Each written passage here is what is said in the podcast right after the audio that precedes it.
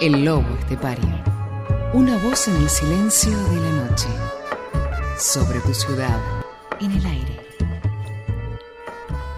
La vida mm, canta en nuestros silencios y sueña en nuestro sopor.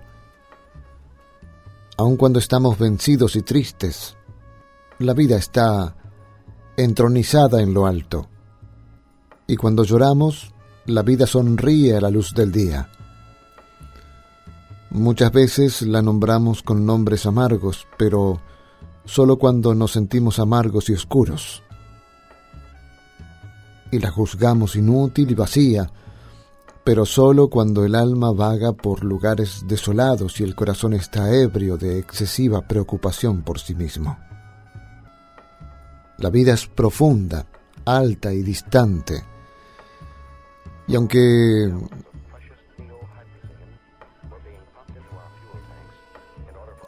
nuestra vasta visión apenas alcanza sus pies, ella está cerca. Y aunque solo el aliento de nuestro aliento llegue a su corazón, la sombra de nuestra sombra cruza su rostro y el eco del más débil de nuestros gritos que se convierte en su pecho en otoño y primavera. Y la vida está velada y oculta, así como está oculto y velado nuestro ser más íntimo. Pero cuando la vida habla, todos los vientos se vuelven palabras. Y cuando vuelve a hablar, las sonrisas en nuestros labios y las lágrimas en nuestros ojos se hacen palabras también. Cuando ella canta, los sordos oyen y quedan cautivados. Y cuando viene andando, los ciegos la ven y se quedan pasmados y la siguen maravillados y atónitos, porque la vida, la vida canta. with my baby. And I'm gonna get down with her soon. She's on her way, and I just can't wait. She'll be back by this afternoon.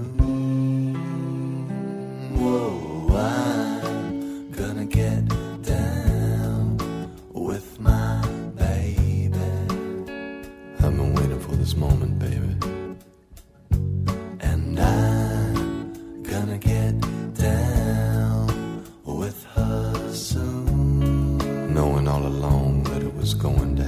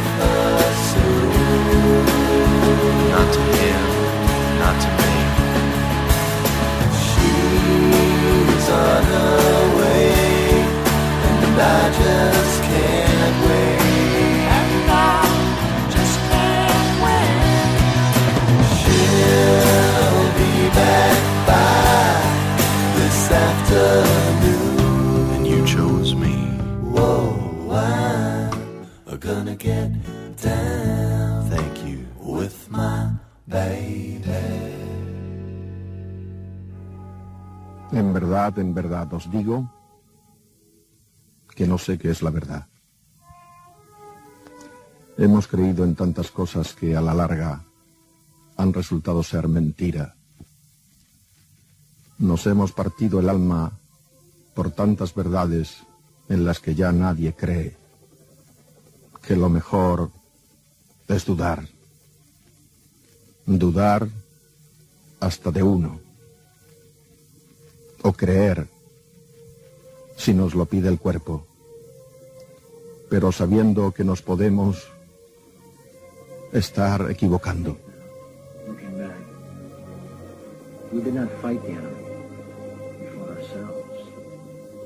The enemy was in us. No sé si degeneramos o progresamos, pero tengo la sensación de que el listón de la genialidad, del talento o de la simple y llana inteligencia cada vez es más bajo. Si nos comparamos con otras épocas, y vemos lo que consiguieron otros hombres con medios infinitamente más pobres, la relativa pobreza de nuestros logros, a pesar del poder de nuestros medios, no puede más que invitarnos a la humildad, sino al rubor. Nuestros filósofos actuales están muy lejos de ser Kant, Nietzsche o Hegel.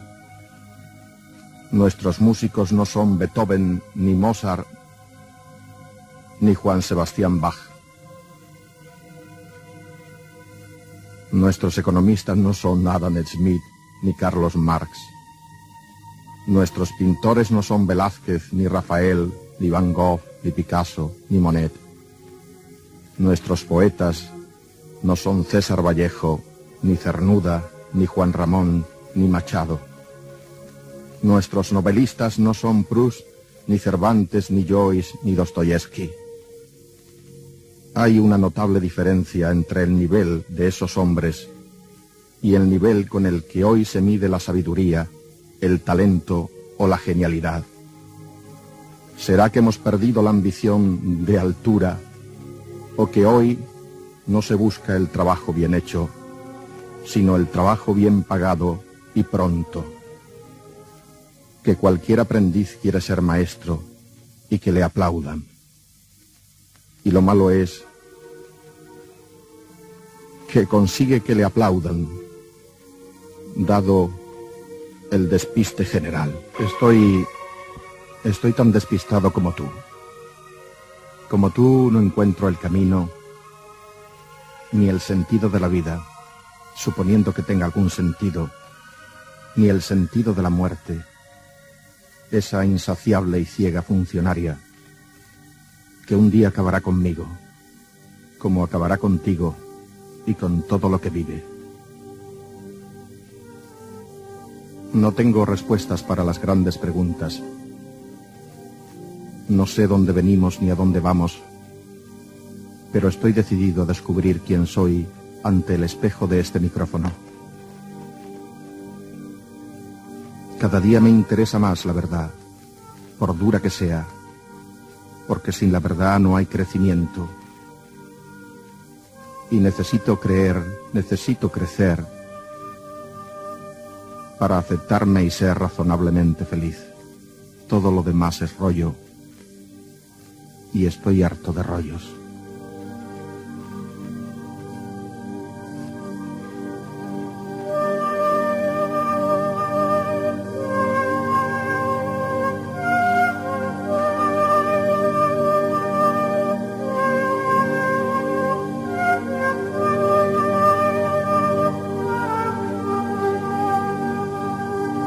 Nuestra vida es tan pobre que nos tenemos que definir por el trabajo que ejercemos.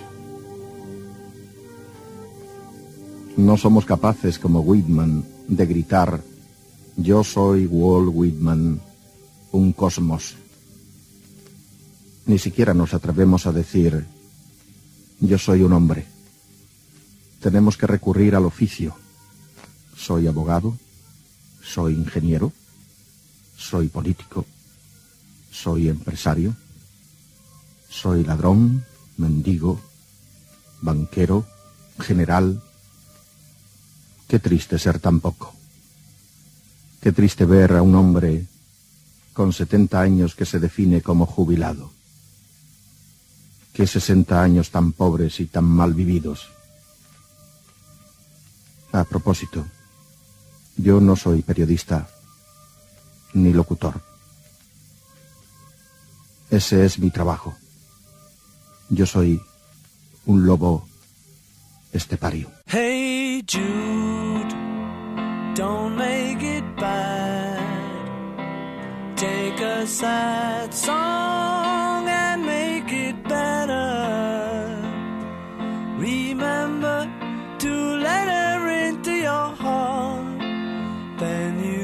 done to make it better.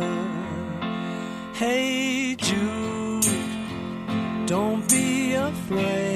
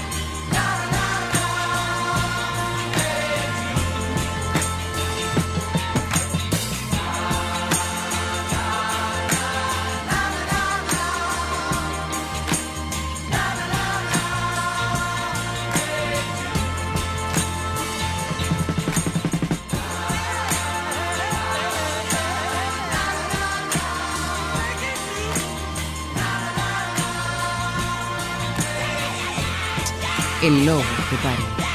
Una voz en el silencio de la noche. Sobre tu ciudad. El lobo te paró. En la conducción, Marcelo Cejas. El lobo te paró.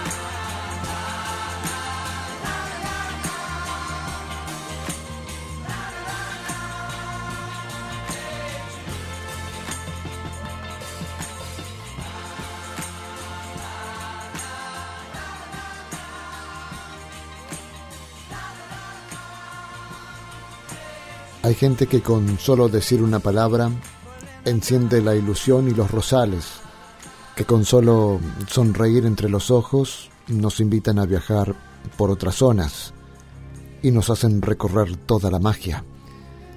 Hay gente que con solo dar la mano rompe la soledad, pone la mesa, sirve el puchero, coloca las guirnaldas, que con solo empuñar una guitarra hace una sinfonía de entrecasa hay gente que con solo abrir la boca llega hasta todos los confines del alma, alimenta una flor, inventa sueños, hace cantar el vino en las tinajas y se queda después como si nada. Y uno se va de novio con la vida, desterrando a la muerte solitaria, pues sabe que a la vuelta de la esquina hay gente que es así, tan necesaria.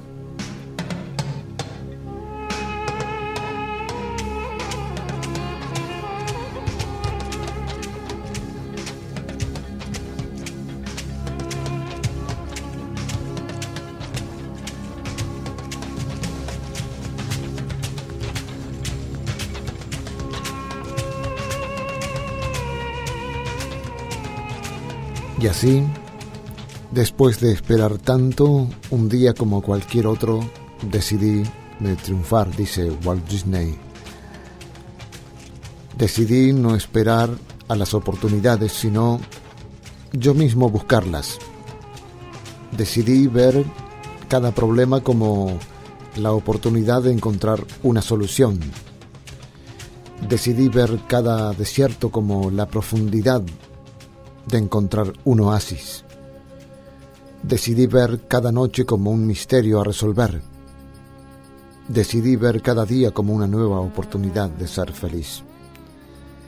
Aquel día descubrí que mi único rival no era más que mis propias debilidades y que esta era la única y mejor forma de superarme. Descubrí que no era yo el mejor y que quizá nunca lo fui. Me dejó de importar quién ganara o perdiera. Ahora me importaba simplemente saberme mejor que ayer. Aprendí que lo difícil no es llegar a la cima, sino jamás dejar de subir. Aprendí que el mejor triunfo que puedo tener es tener derecho de llamarle a alguien amigo. Descubrí que el amor es más que un simple estado de enamoramiento. El amor es una filosofía de vida. Aquel día mm, dejé de ser reflejo de mis escasos triunfos pasados y empecé a ser mi propia tenue luz de este presente aprendí que de nada sirve ser luz si no vas a iluminar el camino de los demás. Aquel día decidí cambiar tantas cosas. Aquel día aprendí que los sueños son solamente para hacerlos realidad. Desde aquel día ya no duermo para descansar. Ahora simplemente duermo para soñar. When I find myself in times of trouble, Mother Mary comes to me, speaking words of wisdom, let it be. And in my hour of darkness, she is standing right in front of me, speaking words of wisdom, let it be.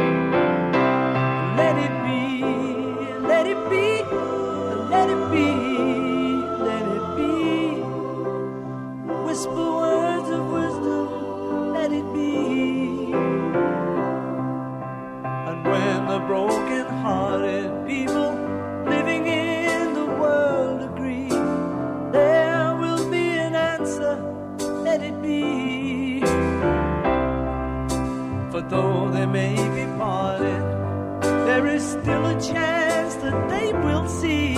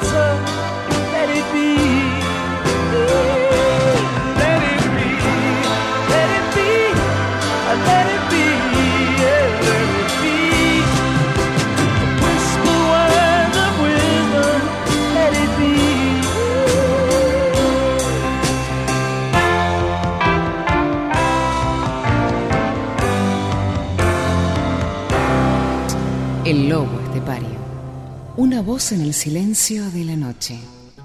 Antes de dormir, te propongo cerrar los ojos durante más o menos 20 minutos y entrar en tu vacío.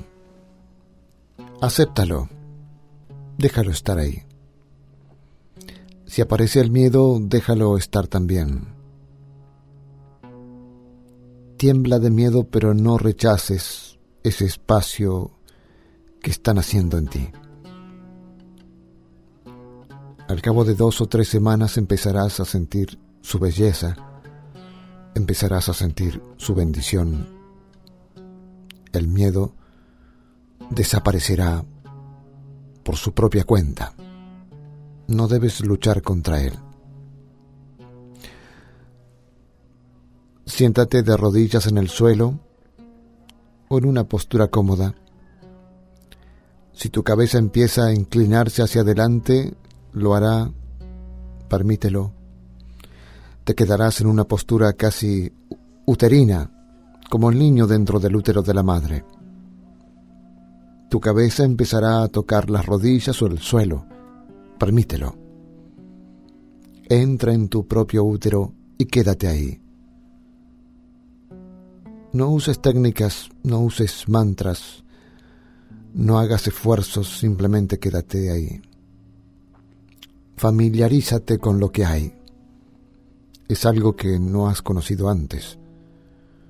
Tu mente está recelosa porque esto viene de una dimensión muy diferente y desconocida. La mente no puede con esto. Nunca ha conocido nada parecido.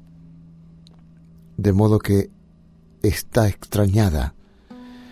Quiere categorizarlo y etiquetarlo, pero lo conocido es la mente y lo desconocido es lo que piensas, lo que viene de quién sabe qué secreto del universo.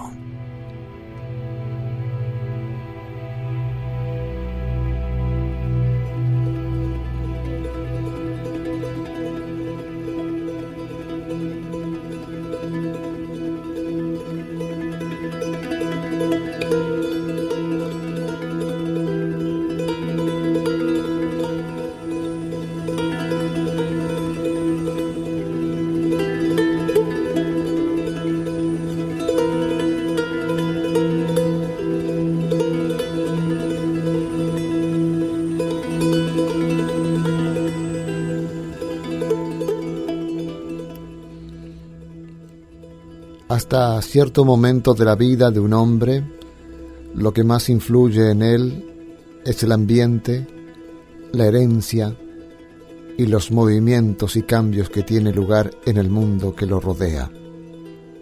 Viene después el tiempo en el que le toca modelar el barro de su vida para darle la forma que desea. Solo el débil culpa a sus padres, a su raza, a su época, a la mala suerte o a los caprichos del destino. Todos tenemos el poder de decir, hoy soy esto, mañana seré aquello.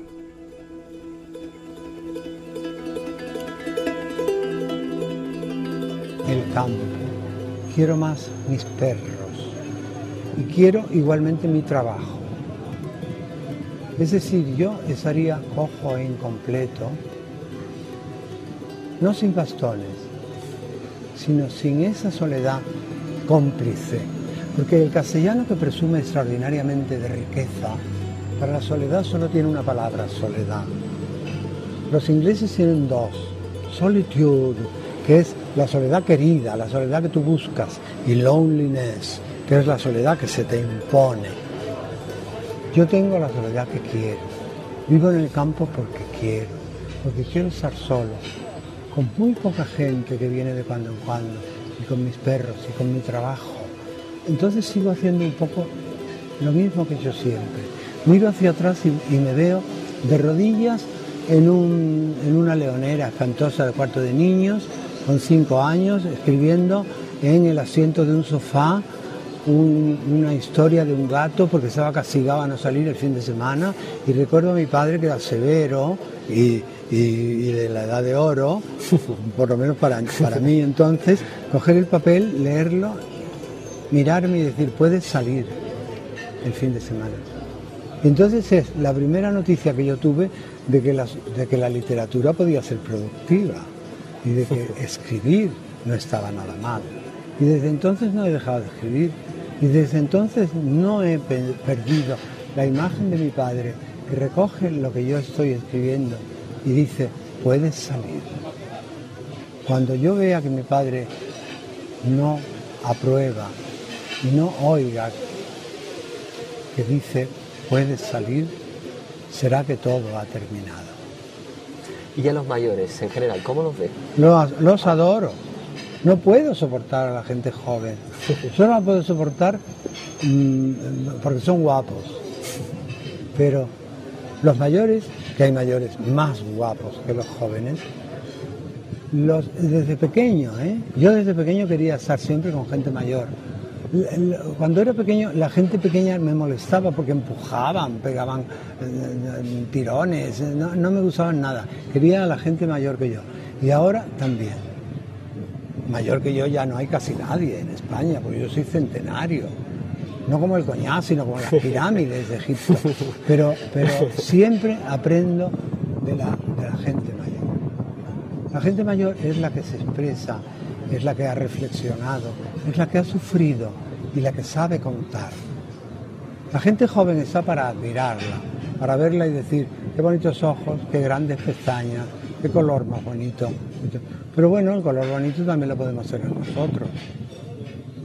Oye, me estás haciendo separarme de una manera drástica, como si aquí hubiese un abismo espantoso. Pues no lo hay, no lo hay, ni mucho menos, ni mucho menos. No Al contrario, hay. en este programa a nosotros nos gusta mezclar a la, a- bueno, mezclar a todo tipo de, tratamos esta palabra tan complicada de intergeneracionalidad, ¿no? Claro. Nos gusta que las personas que ven este programa aprendan de los mayores, ¿no?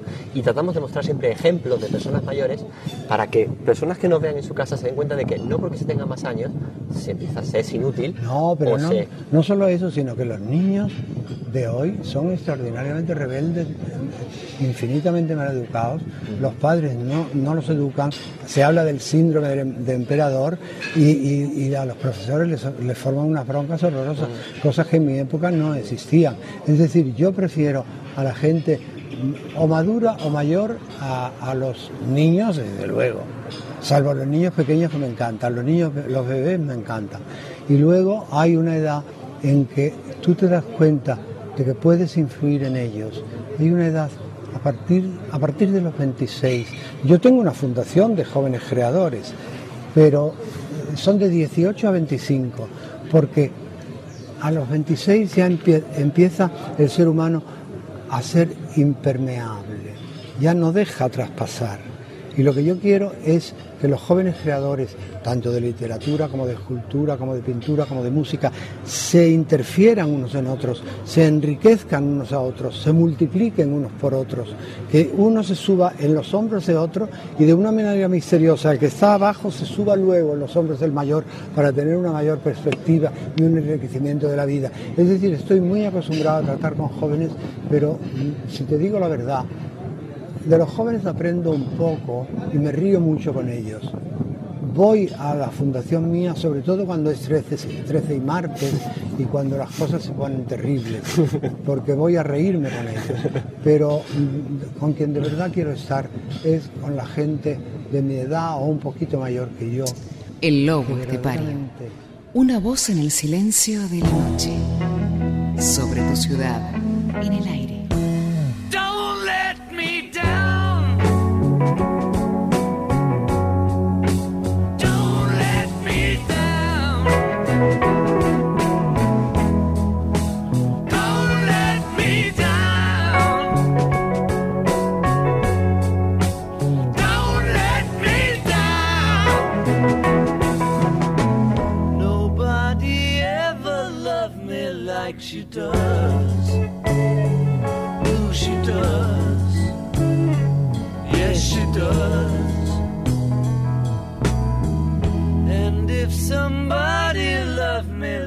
you do me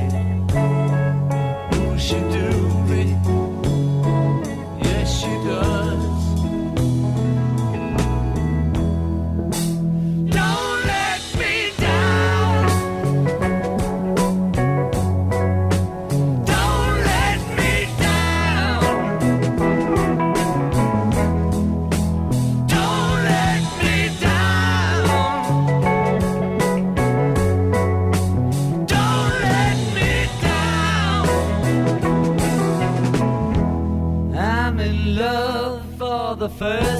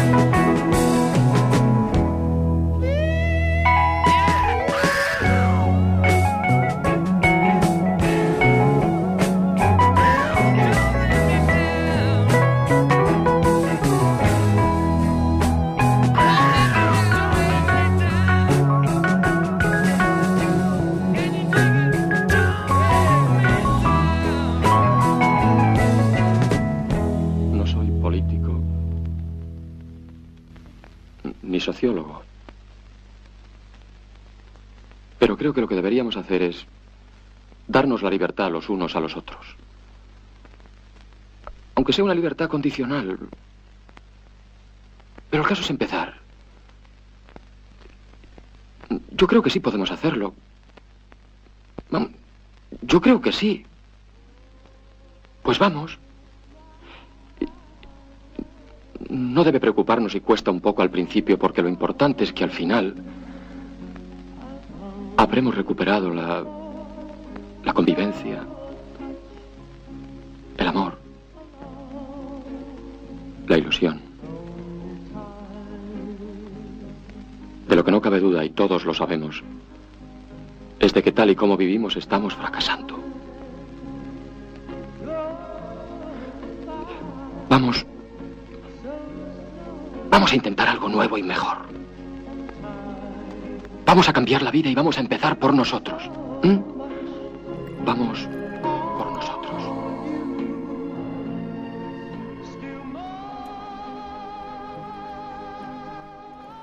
Amigo, escucha. Nos convencemos a nosotros mismos de que la vida será mejor después de casarnos, después de tener un hijo, y entonces, después de tener otro, entonces nos sentimos frustrados de que los hijos no son lo suficientemente grandes y que seremos más felices cuando lo sean. Después de eso, nos frustramos porque son adolescentes.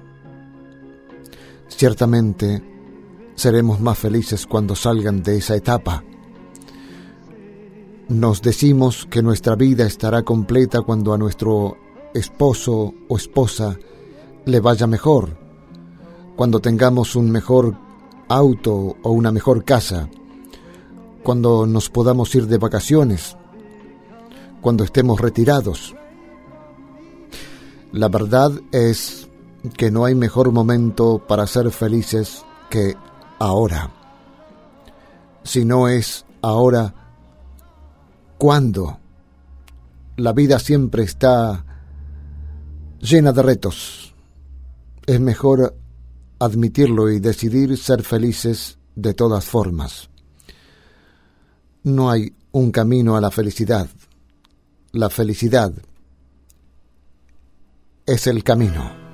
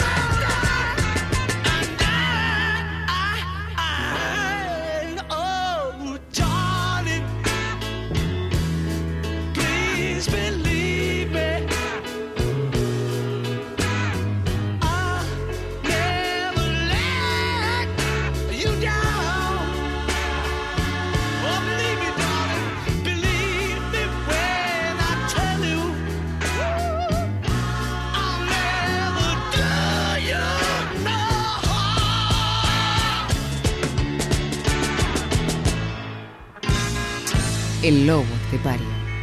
Una voz en el silencio de la noche. Cuéntame un cuento ¿Un cuento? ¿Qué tipo de cuento? de los que le contabas a mamá. A ver. Hansel y Gretel. No me gusta. ¿Por qué no? Termina bien. Los chicos se salvan y hasta lo hacen millonario al padre. Mejor no me cuentes ningún cuento.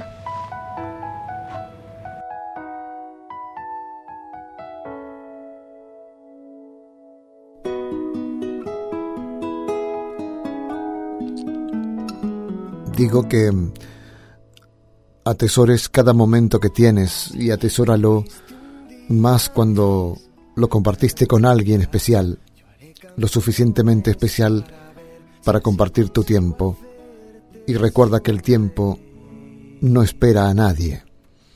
Así que deja de esperar hasta que termines la universidad, hasta que bajes 10 kilos, hasta que tengas hijos. Deja de esperar hasta que tus hijos se vayan de la casa, hasta que te enamores, hasta que te cases, hasta que te divorcies, hasta el viernes por la noche, hasta el domingo por la mañana, hasta la primavera, el verano, el otoño o el invierno, o hasta que mueras para decidir que no hay mejor momento que justamente este para ser feliz. La felicidad es un trayecto, no un destino. Trabaja como si no necesitaras dinero. Ama como si nunca te hubieran herido. Y baila como si nadie te estuviese viendo. Sé feliz. No tengo más motivos para darte que esta fría soledad que necesito darte tantas cosas más. Creo ver la lluvia caer mi ventana, te veo, pero no está lloviendo. No es más que un reflejo de mi pensamiento. Hoy te echo de menos. Yo solo quiero hacerte saber, amiga, estés donde estés, que si te faltará alguien. El lobo estepario. Una voz en el silencio de la noche. Sobre tu ciudad. El lobo estepario. En la conducción, Marcelo Cejas. El lobo estepario.